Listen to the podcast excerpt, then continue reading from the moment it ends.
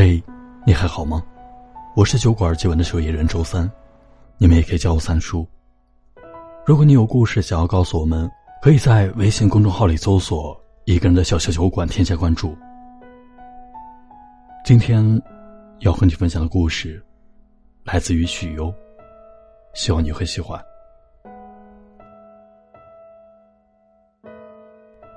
看完《前任三》出来的时候。许攸一个人在电影院门口站了很久。他突然有些恍惚，不知道自己是看了一部电影，还是看了一段属于自己的过去。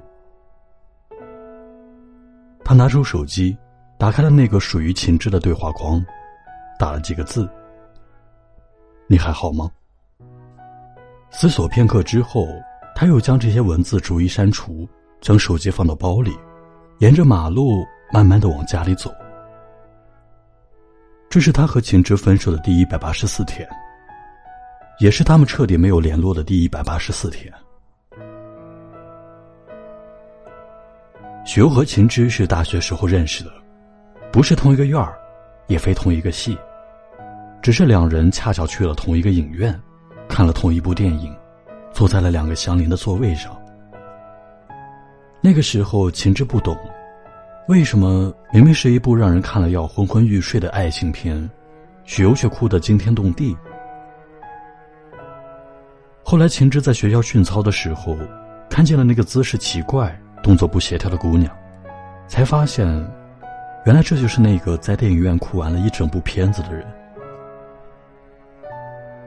对一个人投入的目光多了，自然就会对他有不一样的感觉，有时候是厌恶，有时候是喜欢。而秦芝对许攸的感觉，恰恰就是喜欢。在秦芝已经在心里经历了一场海啸的时候，许攸还在无知无觉的想：这个男生怎么总是莫名其妙的看着自己？后来两个人在一起之后，秦芝才把这些细节讲给许攸听，他笑得肚子疼，许攸窘的把头埋在他怀里不出来。两个人顺其自然的在一起，顺顺当当的大学毕业，两个人同居过上了自己的小日子。家里的东西，从床单到窗帘，从厨具到地垫，从毛巾到牙刷，也都是许由拉着秦芝一起选的。以前他们会一起在沙发上看电视，许由躺在秦芝的腿上，一边吃着零食，一边看着电视里玛丽苏情节擦眼泪。以前他们会一起在厨房里做饭，许攸是主厨，秦之负责打下手。其实秦之没有什么要做的，他就是想站在旁边陪着许攸。以前他们两个人会一起洗漱，穿着情侣睡衣，用着情侣牙刷，站在洗手台的镜子面前笑得看不到眼睛。只是，这些生活是从什么时候开始消失的呢？大概是从秦芝升职之后吧。升职之后的秦芝，加班出差成了他的常态。他要对公司负责，要对自己的团队负责，要对自己的项目负责，占据他时间太多东西了，所以分给许攸的时间就越来越少了。秦之说：“我是为了我们的未来在奋斗。”可是许攸看着经常醉酒的秦之。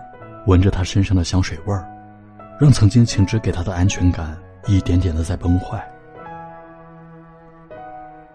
他们很少再腻在一起，开始不断的吵架。情芝觉得许攸不理解自己，许攸开始慢慢的不信任情芝。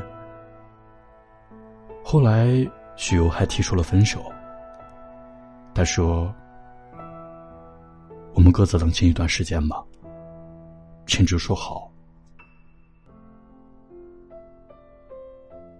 秦之从家里搬走的那一天，许攸正在公司加班。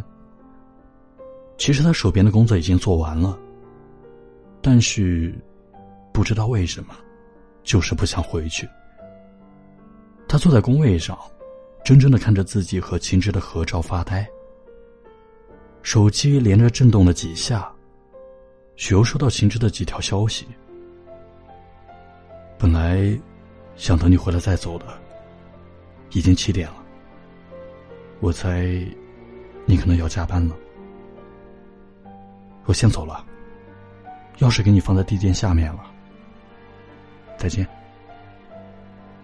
有一瞬间，许攸是想要挽留的。他翻出了秦志的手机号码，在拨通之后，却又选择了挂掉。最终只是在微信里回复了一句：“好。”那天晚上，许攸回到家的时候已经十点多了。他从地垫下面拿出了钥匙，打开了门，又摸索着开了灯。没有秦芝在家里，显得空荡荡的，好像连属于秦芝的味道都随着他的离开慢慢消散了。他犹豫再三，给秦芝发了一条微信。还有一些东西没有拿走，改天我送给你吧。秦芝很快回复过来，不用。和秦芝分手之后的许攸一直都过着无比正常的生活，他将自己的新房布置成了自己喜欢的模样，在一个花店里订了一个月的鲜花，每天都会收到一束。他开始每天准点下班，学会了去菜市场买菜。做自己喜欢吃的东西。他觉得一个人的生活无比惬意，只是偶尔会想起秦芝。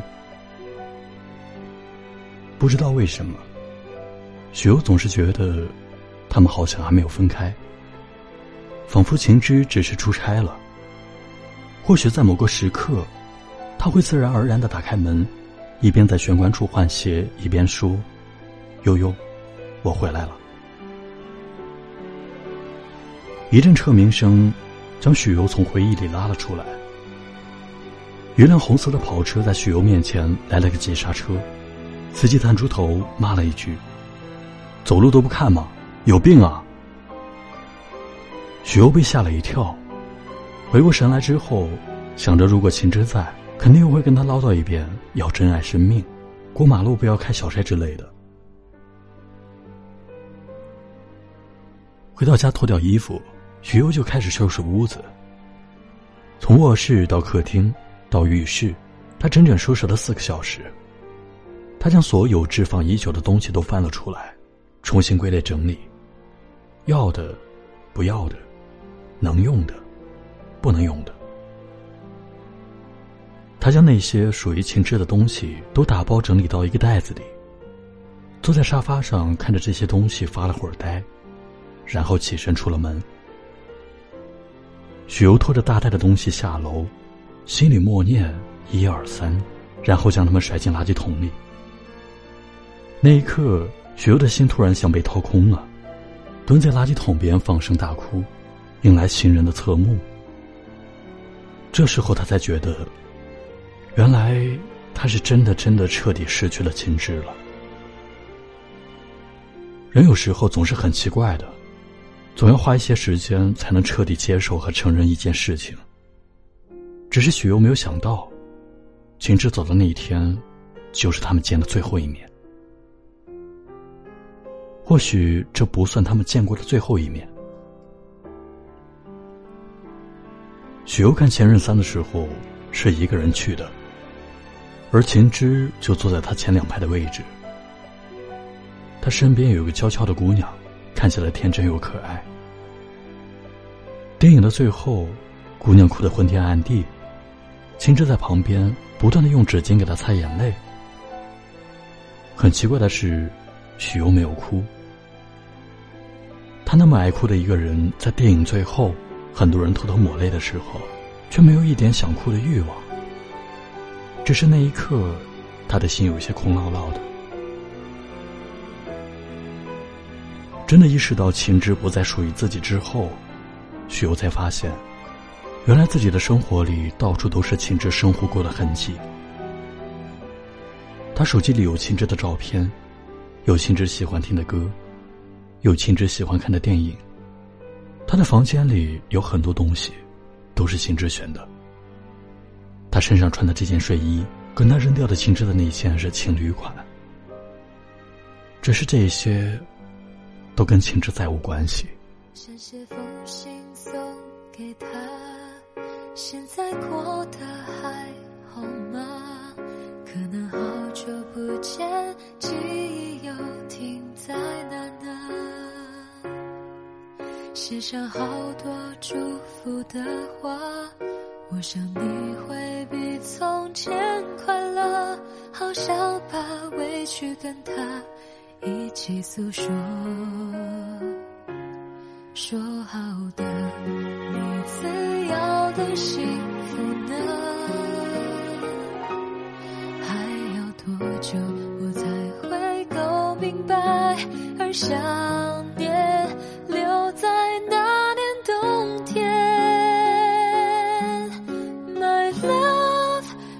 我知道很简单，现在的我试着一个人过，也许你用新的生活陪着我的，就剩下每天忙到都把你忘掉，很讨厌自己太多的脆弱。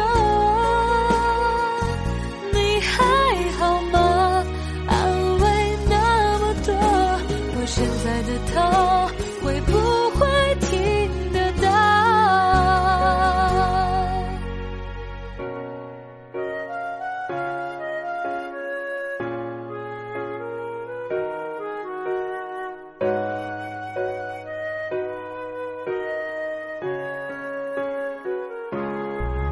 想写封信送给他，现在过得还好吗？